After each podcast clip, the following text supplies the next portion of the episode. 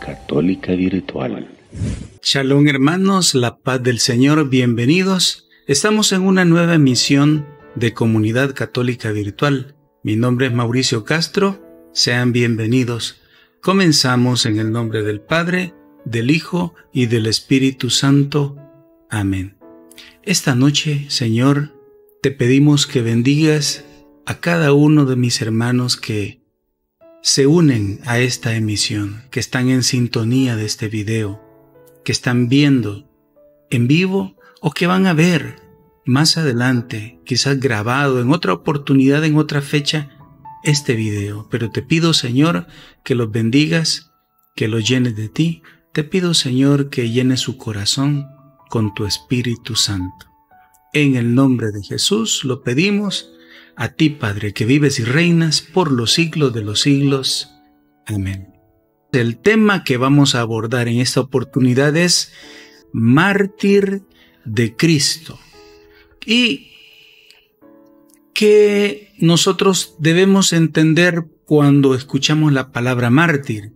¿Qué debemos pensar cuando la iglesia eh, dice que una persona es mártir? ¿Qué debemos sentir y pensar cuando vemos que estamos a la puerta de una celebración muy, muy bonita en nuestro país, El Salvador?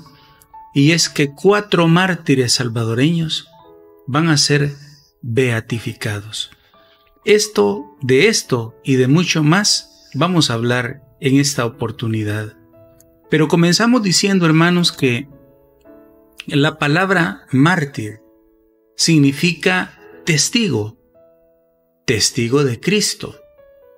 Debemos eh, recordar que la iglesia desde sus orígenes eh, pues ha tenido testigos que han ofrendado hasta su vida por amor a Cristo. Desde el primer mártir que fue San Esteban, incluyendo a los santos niños inocentes, desde esa época, desde el mismo origen de la iglesia hasta el día de hoy, pasando por tantas circunstancias que ha tocado vivir a la iglesia momentos difícil de persecución, claro que sí. Recordamos específicamente la persecución por parte de los romanos y muchas otras. Pero eso significa mártir es el que muere por odio a la fe. Mártir es el cristiano, el creyente, el católico que muere por odio a la fe. No significa que es una muerte querida, sino que hay alguien fuera que odia a esta persona, odia a Cristo, odia a la iglesia y que por lo tanto, por ese odio, termina asesinando violentando, quitándole la vida a ese creyente. Entonces eso lo convierte en mártir.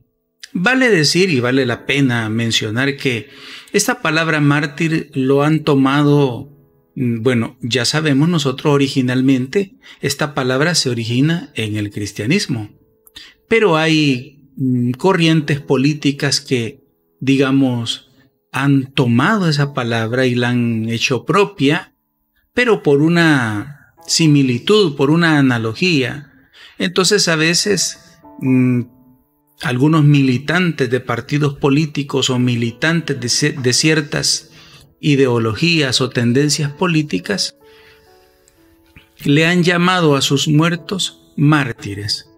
Pero esa no es la acepción correcta del término porque el verdadero sentido, como acabamos de mencionar, es testigo. Ese es el significado. Entonces, testigo de Cristo. Ese es el auténtico significado. Pues bien, hermanos, en nuestro país, El Salvador, vamos a tener la beatificación de dos sacerdotes. Estamos hablando del padre Rutilio Grande y de fray Cosme Espesoto. También se van a beatificar eh, a dos laicos. Ellos son Manuel Solórzano y Nelson Rutilio Lemus. Esta es una muestra actual de que la iglesia de Cristo es martirial, es decir, perseguida. La fecha de beatificación es el sábado 22 de enero del presente año, o sea, estamos exactamente a ocho días de que este gran acontecimiento suceda.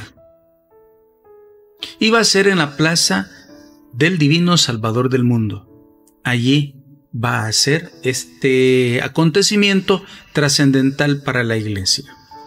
En este momento vamos a tomar algunos textos bíblicos que nos hablan precisamente del sentido eh, martirial de nuestra iglesia y cómo eh, el ser cristiano implica incluso correr el riesgo de sufrir violencia y una violencia que termine quitándole la vida a los creyentes. Por eso, vamos a estas lecturas que hoy yo quiero presentarles en esta oportunidad. En primer lugar, vamos a leer de los Hechos de los Apóstoles, capítulo 9, versículos del 1 al 2.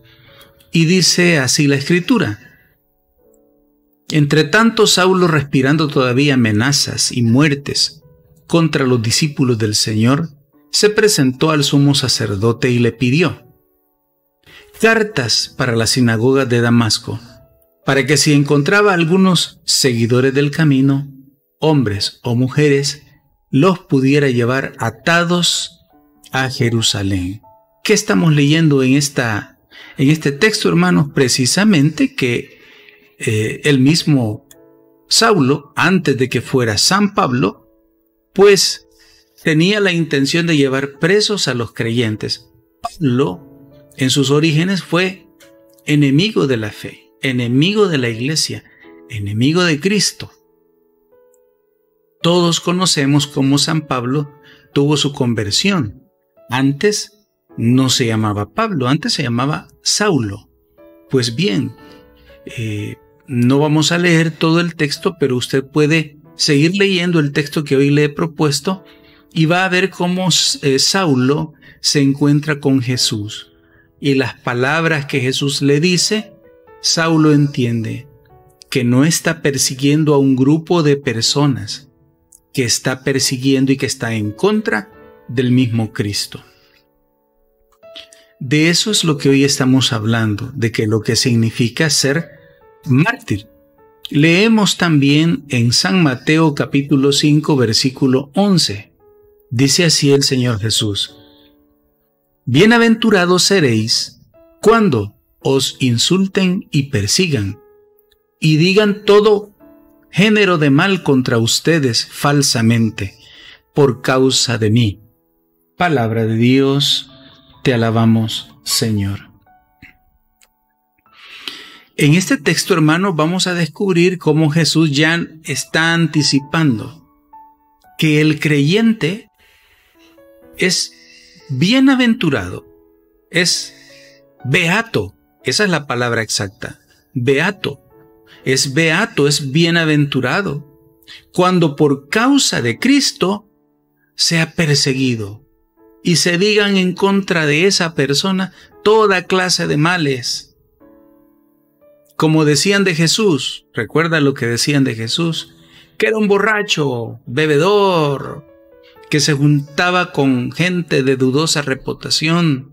Este, ¿qué más decían de Jesús? Ah, que era un terrorista, que era un agitador de masas, que, bueno, que estaba en contra del, del rey, etcétera, etcétera, etcétera.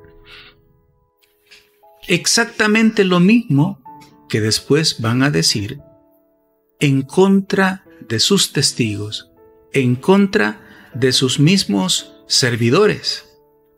Van a decir, eh, a propósito de los mártires salvadoreños. Lo dijeron de Monseñor Romero, lo dijeron ahora del padre Rutilio Grande, lo dijeron también del padre Cosme y lo dijeron también de muchos otros servidores del Señor, catequistas, sacerdotes, asesinados. ¿Qué dijeron de ellos? Son guerrilleros, están en contra del sistema. Toda, bueno, vamos a leerlo nuevamente porque este texto es liberador y es poderoso. Bienaventurados, dice el Señor, seréis cuando os insulten y os persigan y digan todo género de mal contra vosotros falsamente por causa de mí. Qué hermoso texto este, hermano. Y un texto que nos sirve para agarrar fuerzas. A veces vemos hermanos que por cosas chiquititas, a veces como por una crítica sencilla, por una mentira, por algo falso que se dice de nosotros, pero que a la larga no es tan grave. Por ejemplo, de repente dicen en una comunidad, no, al hermano fulano no le digan, no le den esa responsabilidad, él siempre viene tarde. Entonces, por esa murmuración a veces las personas hasta dejan de llegar y de frecuentar la comunidad. Pero en este caso estamos hablando de otra clase de mentiras, mentiras que son más graves, acusaciones gravísimas, y que los acusadores no se conforman con decir estas mentiras, sino que llegan incluso a asesinar por odio a la fe a aquel creyente. De eso es lo que estamos hablando hoy. Vamos a seguir meditando la Sagrada Escritura y hoy nos propone este texto tomado de San Lucas, Evangelio según San Lucas, en el capítulo 31. Vamos a verificarlo porque me parece que ahí hay una pequeña un pequeño error. Vamos a ver. San Lucas 22. Es San Lucas 22, versículos 31 y 32. Así es, San Lucas capítulo 22, versículos 31 y 32. Hay un error ahí, pero bien, ya lo corregimos.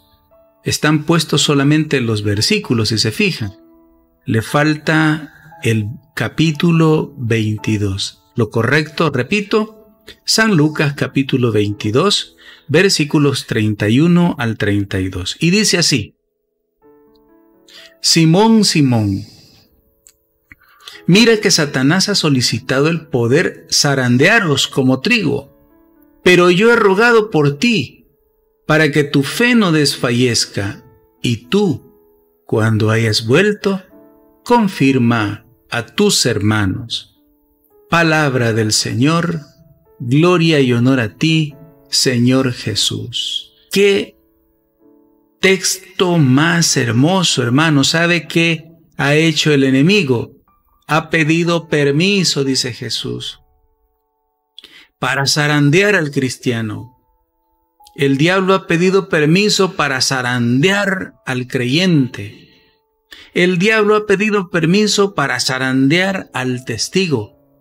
Por cierto, no lo habíamos dicho, pero ahora aprovecho para decirlo. Todos, desde el bautismo, somos testigos de Cristo. Somos testigos y debemos testificar que Cristo está vivo. Pues bien, el texto que acabamos de leer Jesús le dice a Pedro, ¿sabes qué, Pedro? El diablo ha pedido permiso para zarandearlos a todos. No solo a ti, Pedro, a todos. Y, y e inmediatamente Jesús dice, pero yo he rogado al Padre para que no los zarandee. No, no dice así el texto. Pero yo he rogado al Padre para que eso no suceda. No dice así el texto. Pero yo he rogado al Padre para que ustedes no pasen por eso. No dice así el texto. El texto claritamente nos va a decir, textualmente va a decir, yo he rogado al Padre, mire para qué, lo voy a poner para que lo veamos todos. Yo he rogado, yo, pero yo he rogado por ti, le dice, para que tu fe no desfallezca. Y tú cuando hayas vuelto, confirma a tus hermanos. Entonces, ¿qué? Nuestra fe no debe desfallecer. Nuestra fe se tiene que confirmar. Creemos en el Señor, pero porque nos ponen una pistola vamos a desistir y vamos a alargarnos. No, dice el Señor. Tenemos que confirmar nuestra fe en Él, afirmar, afianzar, poner, apuntalar esa fe en el Señor. Porque de cobardes es irse, renegar de Cristo e irse. Eso es de cobarde, pero de valientes, de aquel que ha sido renovado por el Espíritu de Dios. De ese hermano tiene que afirmar su fe en el Señor. Porque las zarandeadas del enemigo vienen. Eso es lo que está diciendo el Señor. En pocas palabras, que nadie, nadie, nos escapamos de la zarandeada que el diablo tiene intención de pegarle al creyente de pegarnos a usted y a mí. El diablo tiene intención de zarandearnos, pero el Señor nos va a fortalecer. El Señor nos va a afirmar en la fe. Qué bonito es esto, hermano, y qué esperanzador, sobre todo en este tiempo en el cual la desesperanza está a la orden del día. Vuelvo sobre la idea que dije hace un rato. San Esteban, fue el primer mártir de la iglesia. Saulo fue perseguidor de los cristianos y los llevaba presos, los traía presos a Jerusalén. Luego en el circo romano todos los creyentes eran martirizados porque eran tirados a los, leones para que los leones los devoraran y alrededor en aquel especie de estadio, en aquel circo romano, estaba la gente dando gritos de alegría porque los creyentes estaban siendo asesinados. Sí, toda la historia de la iglesia está plagada de mártires, porque es la iglesia de Cristo esencialmente martirial. ¿Por qué? Porque los valores del Evangelio, el valor de la vida, el valor del amor, el servicio al prójimo, todas estas cosas riñen la justicia. El reino de Dios es justicia y el cristiano tiene que ser abanderado de la justicia y donde hay injusticia, el creyente como testigo de Cristo es el primero en denunciar.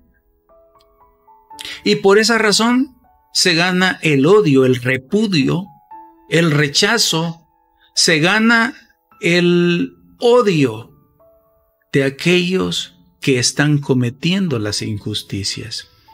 Así es que mis hermanos, la iglesia de Cristo es una iglesia martirial, es una iglesia que da su vida por aquel en quien ha creído.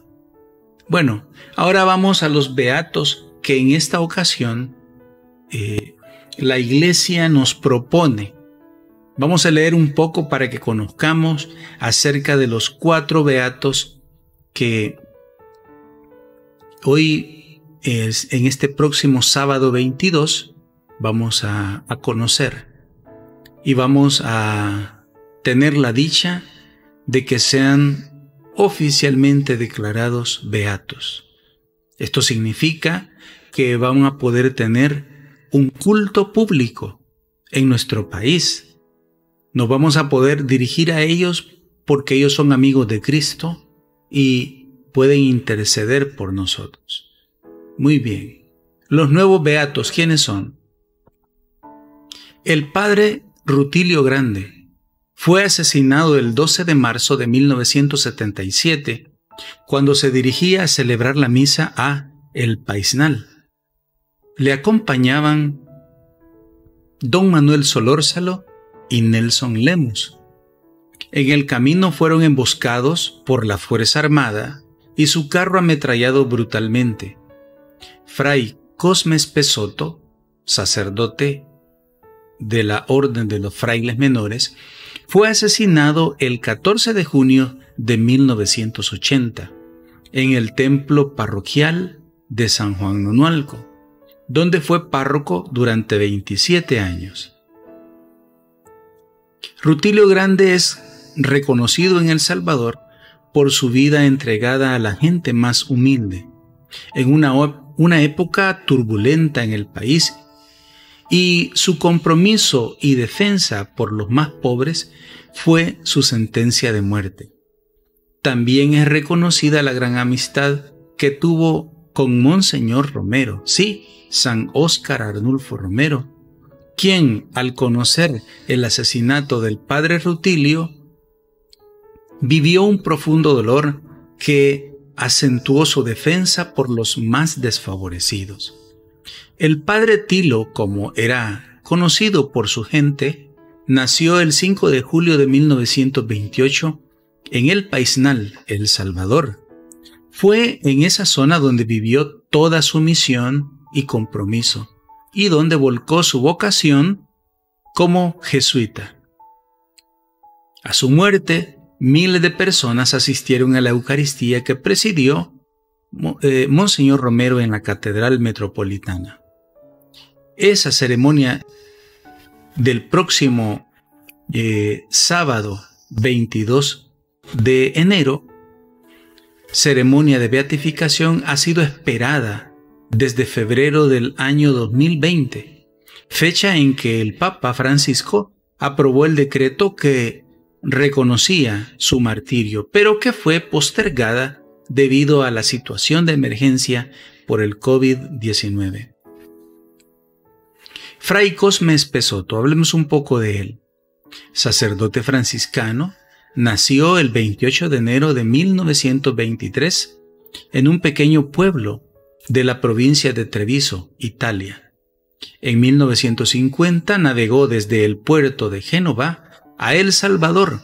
Fue párroco de San Juan Nonualco, departamento de La Paz, durante 27 años, donde construyó una iglesia y fundó una escuela parroquial para más de mil niños. Al padre Cosme, al igual que a Rutilio Grande, les tocó vivir los tensos y violentos años previos a la guerra civil que azotó el país durante 12 años y que dejó más de 80.000 muertos y enormes pérdidas en infraestructura. El sacerdote franciscano en varias ocasiones rechazó la toma de la iglesia de San Juan Nonualco, que ya había sucedido, hecho que sucedió o que realizó tanto la guerrilla como la misma Fuerza Armada. Fue asesinado por odio a la fe el 14 de junio de 1980 mientras oraba antes de celebrar la Eucaristía.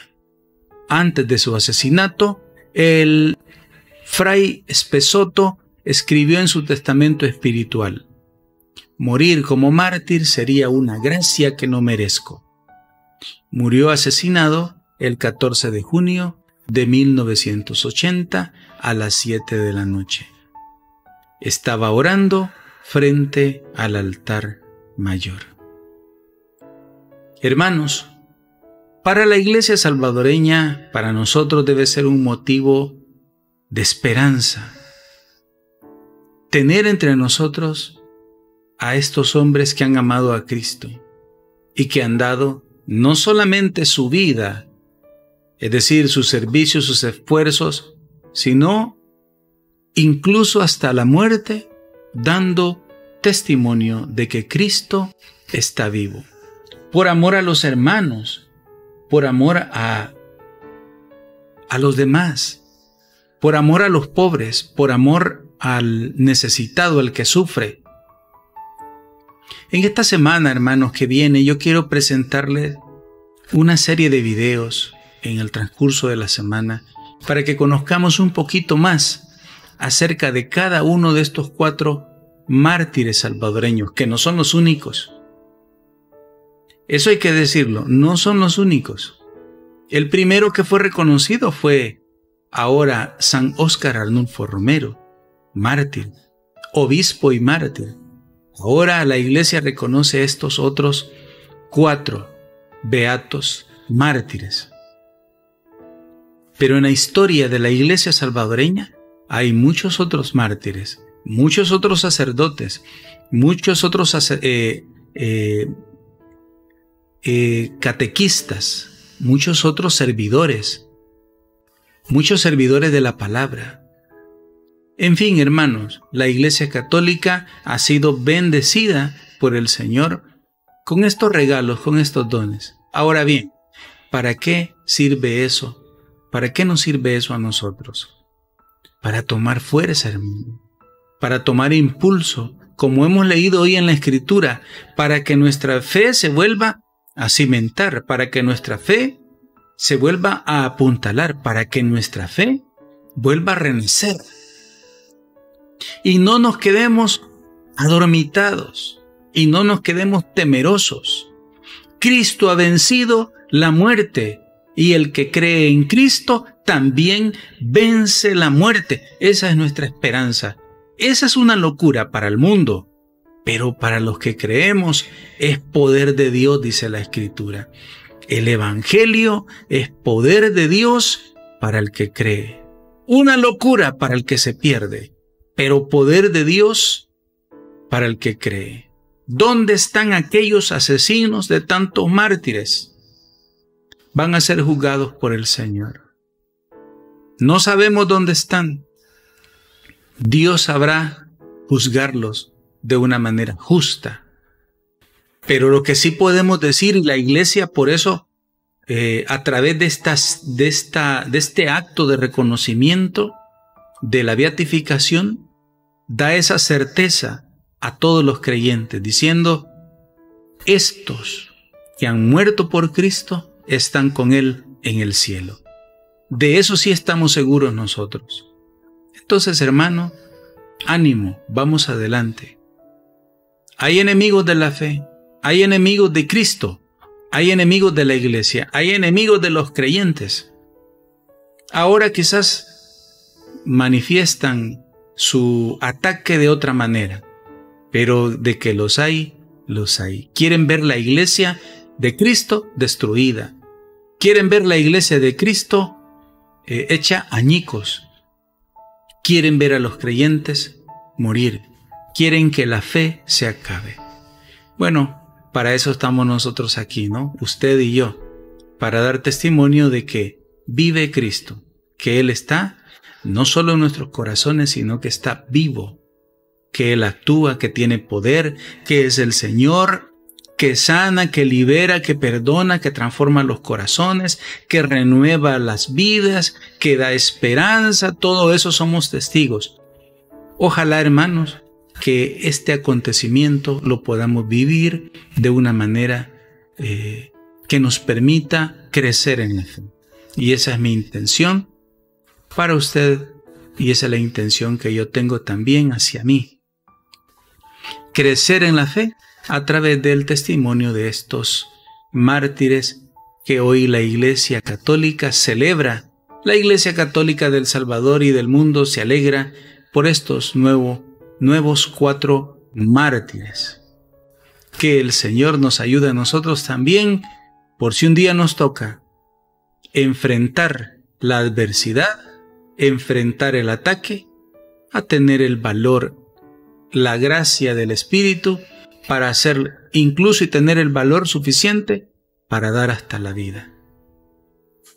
Ojalá, hermano, que si eso llega a suceder en tu vida o en mi vida, no nos vayamos a echar para atrás, sino seamos valientes. Así como cantamos, ¿verdad? Cantamos aquel cantito, valiente, valiente seré, no me importa el camino, de la muerte, porque el reino de los cielos, porque el reino de los cielos lo arrebatan los valientes. Así dice el canto. Bueno, pues no es solo un canto. Hay muchos en la iglesia que lo han hecho realidad. Seamos testigos de Cristo, hermano. Seamos testigos de su vida. Seamos testigos de su resurrección. Es mi deseo para usted. Recordarle antes de terminar esta emisión que todo el trabajo que hacemos a través de este canal, a través de la, eh, de la página de Facebook y todas las otras redes sociales, es un trabajo que hacemos totalmente gratis. El contenido que compartimos aquí es totalmente gratuito para que usted pueda acceder a ellos. Agradecemos a muchos hermanos que nos escriben que se comunican con nosotros, porque estos videos son, eh, tienen audiencia en muchos lugares, en Estados Unidos, en México, en Guatemala, en Honduras, en Nicaragua, en Costa Rica, en Panamá, en todo Sudamérica, no voy a mencionar todos los países, incluso Europa. Escuchan, ven estos videos y escuchan el podcast. Y pues eso es una gran bendición. Lo único que le pedimos, hermanos, es que primero que, ore por este apostolado. El Señor está haciendo cosas muy hermosas y nos está bendiciendo a través de este apostolado. Y queremos ser bendición también para ustedes. Es totalmente gratis, eso sí. aquí no se hacen colectas, no se piden colaboraciones. Nada, nada, nada de eso, hermano. Lo hacemos del corazón porque así nos ha inspirado el Señor. Y por último, por supuesto, aquí abajo usted encuentra el botón suscribirse. Si esto, este apostolado, si estos videos, eh, si esta enseñanza, si esta reflexión le ayuda a su vida, presione el botón de suscribirse y con eso apoya nuestro canal. Es todo por el momento, hermanos. Si el Señor lo permite, estaremos en vivo nuevamente el próximo viernes. Que el Señor le bendiga. Pedimos la intercesión de San Óscar Arnulfo Romero, ruega por nosotros. Beato Carlo Acutis, ruega por nosotros. En el nombre del Padre, del Hijo y del Espíritu Santo. Amén. Que el Señor le bendiga. Comunidad Católica Virtual. Beato Carlo Acutis, ruega por nosotros.